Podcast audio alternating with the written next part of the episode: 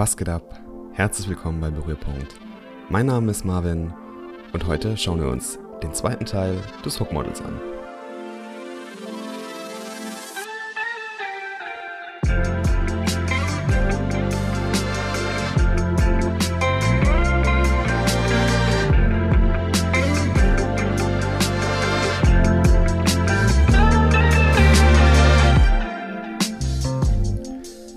Hallo Leute, schön, dass ihr wieder eingeschaltet habt.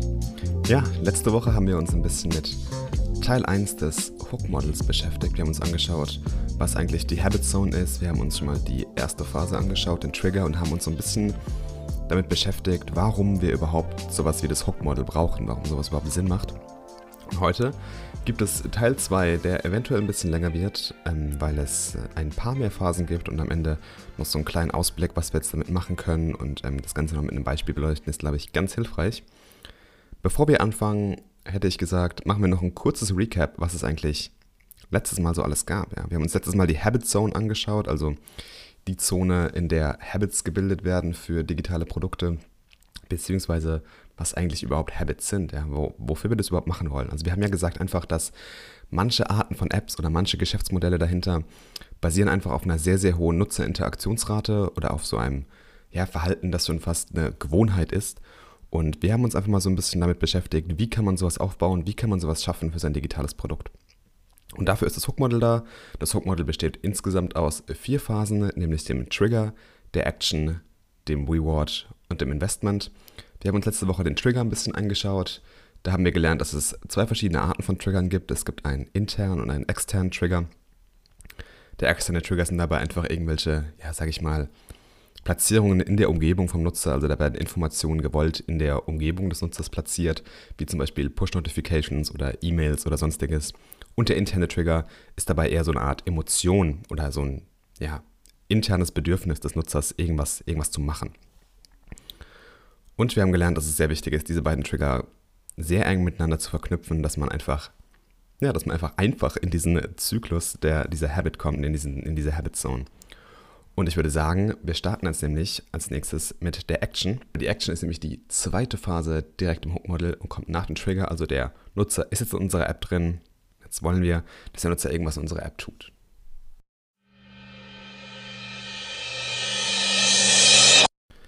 Wie schon gesagt, ist die Action der zweite Schritt im Hook-Model und beschreibt eigentlich nichts weiteres als eine einfache Aktion oder irgendein Verhalten, welches der Nutzer durchführt, um eine gewisse Belohnung zu erhalten. Das muss jetzt keine materielle Belohnung sein, wie jetzt Geld oder irgendwas. Nein, sie muss lediglich den zuvor erkannten Itch, den wir letztens schon in der Folge besprochen haben, diesen, dieses Bedürfnis, das muss diese Action befriedigen. Aber das sind schon wieder andere Phasen im Hook-Model. Bleiben wir erstmal bei dieser Action. Dass eine Action nämlich überhaupt ausgeführt wird, ist auch nicht gerade selbstverständlich, denn wie schon beschrieben, muss diese sehr eng an den Trigger gebunden sein. Es reicht also nicht aus, diesen Trigger zu haben, sondern genau zu diesem Zeitpunkt, an dem diese Aktion durchgeführt werden soll, braucht der Nutzer noch die benötigte Motivation und er muss in der Lage sein, diese Aktion durchzuführen. Also das Wort Einfachheit oder Simplicity, wie es hier im Modell so schon heißt, ist hier ganz, ganz wichtig und wird ganz groß geschrieben. Dabei gibt es fünf Ressourcen, die extrem wichtig sind und worauf man unbedingt Acht geben sollte.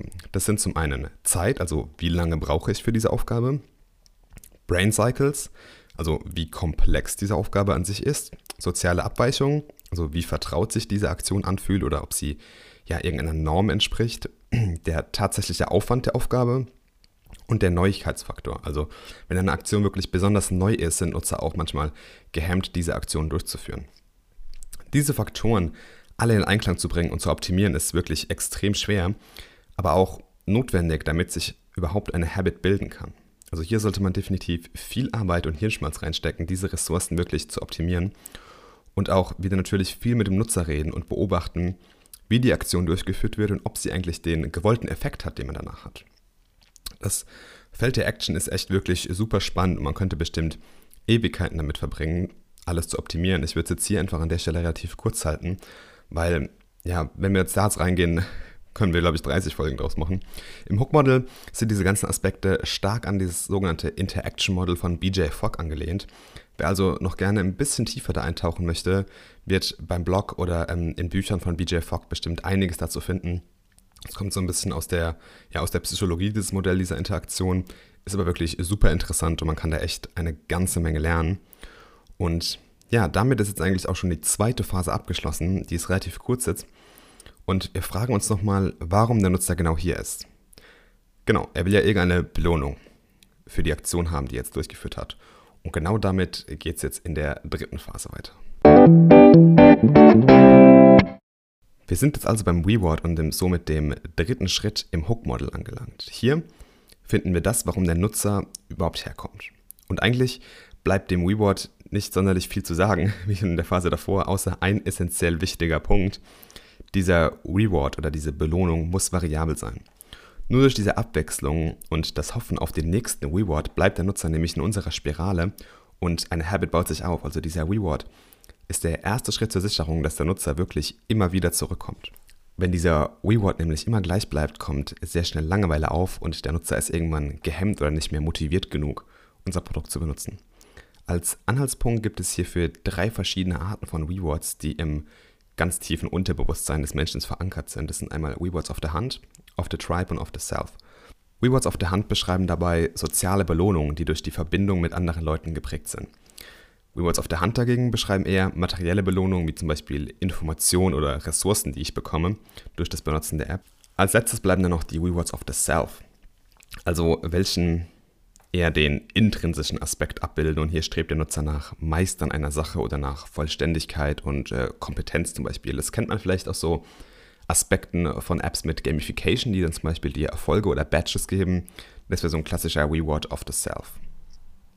So, was kann man jetzt in dieser Reward-Phase tun? Was kann man tun, damit man einen guten Reward hat? Wie bekomme ich einen guten Reward?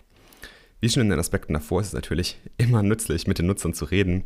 Und hier könnte man fragen, was sie zum Beispiel besonders am Produkt genießen oder wieso genau sie es verwenden, was wird erwartet, was überrascht sie ein bisschen, was bereitet Freude bei der Nutzung. Als nächstes sollte man auf jeden Fall die Schritte bis hin zum Reward durchgehen und schauen, ob dieser wirklich das gibt, was man sich vorstellt. Ja? Wird dieser Need, den man vorher hatte, befriedigt? Ist der Reward wirklich angebracht? Erfüllt er den Nutzer? Will der Nutzer danach mehr? Und zu guter Letzt kann man noch ein kleines Brainstorming machen und jeweils einen Reward zu den oben genannten Kategorien überlegen und testen, ob diese funktionieren würden. Und dann sind wir eigentlich auch schon in der vierten Phase des Hook-Models, dem Investment. Die Investmentphase. Jetzt sind wir also schon am Ende unserer Schleife angelangt und na, nun zumindest erstmal fürs Erste, denn, denn in dieser Phase geht es im Prinzip darum, dass der Nutzer nochmal ein klein wenig Aufwand in unser Produkt stecken soll. Doch wie genau schaffen wir es jetzt nach dem Reward nochmal ein Investment vom Nutzer zu verlangen und dann soll er auch noch das Produkt erneut benutzen? Das klingt irgendwie erstmal ganz schön widersprüchlich. Aber nicht täuschen lassen, denn auch hierfür gibt es eine relativ simple Antwort, die wieder aus der Psychologie kommt. Wenn man nämlich selbst etwas Aufwand in eine Sache steckt, wird diese automatisch von einem selbst als viel wichtiger und wertvoller eingeschätzt. Das hat bestimmt jeder selbst schon mal ein bisschen erlebt. Das ist nämlich der sogenannte IKEA-Effekt. Dadurch, dass man nämlich selbst etwas aufgebaut und erschaffen hat und es dann am Ende im Idealfall wie auf der Abbildung aussieht, hat man ein enorm hohes Glücksgefühl und eventuell freut man sich schon auf das nächste Mal. Aber keine Angst, wir lassen unsere Nutzer jetzt keine IKEA-Regale aufbauen. Vielmehr suchen wir nach kleinen, wiederkehrenden Elementen, welche direkt nach dieser Reward-Phase initiiert werden. Dabei sollen diese Elemente unseren Service im Allgemeinen natürlich auch abrunden und bereichern. Also es soll letztlich irgendwas komplett Abstraktes sein, was gar nichts mit unserem Nutzen der App zu tun hat. Beispiele für ein solches Investment können ganz kleine Elemente sein, wie etwa das Speichern von Daten in Form von Content, Followern, Bewertungen oder Skills. Und ein solches Investment macht es dann viel wahrscheinlicher, dass der Nutzer zurückkehren wird. Und außerdem wird hier versucht, auch direkt nächsten, den nächsten Trigger zu laden. Hier kann man einfach mal überlegen, was es denn für ein kleines Stückchen Arbeit gibt, die den Service verbessern würden oder es wahrscheinlicher machen, dass der Nutzer zurückkehrt. Interessant ist es auch zu beobachten, wie lange es dauert, bis der nächste Trigger geladen wird. Und dann versuchen wir Stück für Stück in kleineren ja, Design-Iterationen diesen Zyklus zu verkürzen, diesen, diese Zeit zu verkürzen zwischen den Triggern, sodass die Iterationen durch das Hook-Model schneller werden. So, was nun? Naja, um das ganze Modell jetzt mal von Anfang bis Ende zu durchlaufen, schauen wir uns am besten mal ein Beispiel an. Ich habe ja schon oft eine meiner Lieblings-Apps oder eine meiner Lieblingsbeispiele hier erwähnt und ich glaube, an der kann man diesen Zyklus auch super gut nachvollziehen und zwar Instagram. Kennt, glaube ich, jeder. Instagram startet nämlich mit super vielen Triggern und wir suchen uns einfach mal einen der ganz einfachen raus. Ich will wissen, was meine Freunde so machen. Das ist so die Frage, die uns beschäftigt, die uns dazu treibt, diese App zu benutzen. Jetzt kommt ein bisschen was Unfaires, denn dadurch, dass bei vielen Leuten Instagram schon auf dem Homescreen vom, vom Handy ist oder vom Smartphone ist, ist das natürlich auch einer der idealen externen Trigger und man wird eigentlich immer getriggert, wenn man schon irgendwie sein Smartphone entsperrt. Aber es gibt auch andere Trigger von Instagram, die arbeiten sehr viel mit Push-Notifications und schicken dir zu, dass vielleicht, hey, dein Freund XYZ hat gerade ähm, ein neues Foto gepostet oder ein neues Video gepostet. Und dadurch hat man natürlich auch sofort diesen externen Trigger. Nach dem Öffnen geht es dann auch nun an die Action direkt. Und die ist eigentlich einfacher denn je oder die kann einfacher nicht sein, denn man muss einfach nur wischen.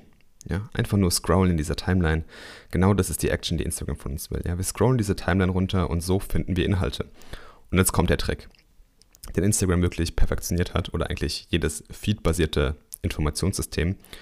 Dadurch, dass wir nie wissen, was als nächstes Element kommt, ist der Reward fast bis ins unendliche Variable, nämlich bis ans Ende unserer Timeline. Denn ihr habt bestimmt schon mal festgestellt, wenn ihr am Ende eurer Timeline seid, schließt ihr die App meistens sofort, weil ihr irgendwie keinen neuen Content habt und dadurch sinkt die Motivation extrem. Also, wie ihr schon gemerkt habt, man bekommt durch dieses Wischen, durch dieses einfache Swipen in dieser Timeline immer wieder einen neuen variablen Reward. Wenn man jetzt noch ein kleines Investment tätigt, wie eventuell ein Kommentar, das ich bei irgendeinem Poster lasse, will ich sofort wissen, was mit meinem Kommentar, was mit meinem Investment passiert. Ja, wird er geliked, wird er weiter kommentiert, entsteht eine Diskussion, bekomme ich einen Follower oder passiert sonst irgendwas und Voila, schon ist der nächste Trigger geladen, weil ich einfach wissen will, was als nächstes damit passiert.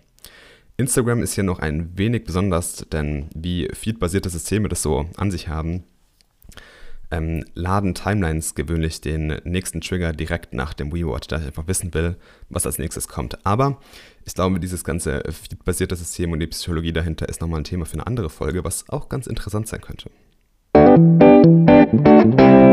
So, Jetzt haben wir es eigentlich von Anfang bis Ende besprochen, das Hook-Model. Ich gebe zu, auf den ersten Blick kann das alles ein wenig erschlagend wirken, aber glaub mir, mit der Zeit geht das echt runter wie Butter und das macht auch wirklich sehr viel Sinn.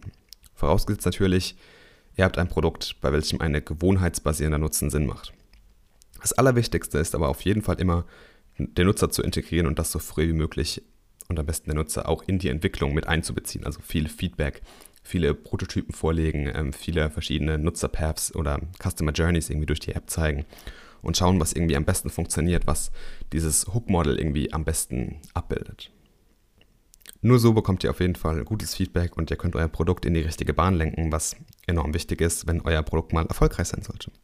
Geht immer wieder die einzelnen Phasen des Hook-Models durch und optimiert jeden einzelnen Part. Also es ist wirklich nichts, was man einfach so mal hinzaubert, das Hook-Model. Das entsteht wirklich sehr iterativ und meistens hat man irgendwie schon ein Produkt und will einfach so ein bisschen ja, die Interaktionsrate erhöhen oder man, man schaut einfach, wie man sein Produkt optimieren kann. Es ist jetzt nichts Magisches, was dir natürlich irgendwie jetzt 100.000 App-Downloads über Nacht beschaffen wird. Aber das Hook-Model ist wirklich eine super Gelegenheit dazu, einfach mal so ein bisschen den Gedankengang der App zu verstehen und sich immer an dem Nutzen zu orientieren und einfach ja, diese Interaktionsrate mit dem Nutzer zu erhöhen. Für die letzten paar Minuten der Folge wollte ich noch eine kleine Idee verkünden, welche ich hatte. Denn da mir die Arbeit mit diesem Hook-Model so extrem viel Spaß gemacht hat und ich wieder ja, gemerkt habe, was für eine krasse Leidenschaft ich eigentlich auch für Design habe oder gerade Product Design habe, hat mich es einfach auch sehr begeistert, diese digitalen Produkte so im Detail durchzugehen. Und ich habe mir gedacht, so etwas mal in einer Art Case Study hier im Podcast auszuholen. Das heißt, wir nehmen uns irgendeine App, Screen für Screen oder Funktion für Funktion durch oder nehmen einfach mal irgendeinen kleinen Ausschnitt, irgendein kleines Detail und analysieren das wirklich. Vielleicht sogar basierend auf dem Hook-Model. Also, wie, wie findest du die Idee? Hast du, habt ihr da Bock drauf? Also gerne bei mir melden, wenn ihr da irgendwelche Ideen oder Vorschläge habt.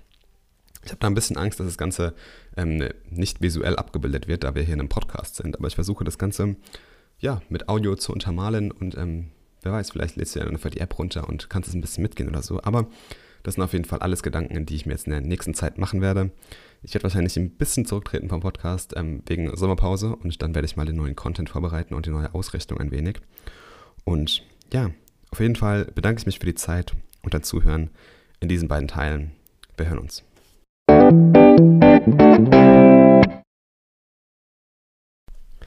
Ja, Leute, wir sind schon wieder am Ende der heutigen Episode angelangt. Ich hoffe, es hat euch gefallen. Ich hoffe, es hat dir gefallen. Bei Fragen und Anregungen und Kritik und sonstigen Sachen natürlich auf allen sozialen Kanälen. At Y-O Marvin, kleingeschrieben und zusammen. Oder auf meiner Homepage marvinmessenzähl.com gibt es auch immer wieder Infos und Blog-Einträge. Gerne auch Bewertungen auf iTunes hinterlassen, das hilft dem Podcast natürlich enorm. Und bis dahin, wir hören uns. Keep creating awesome stuff. Ciao.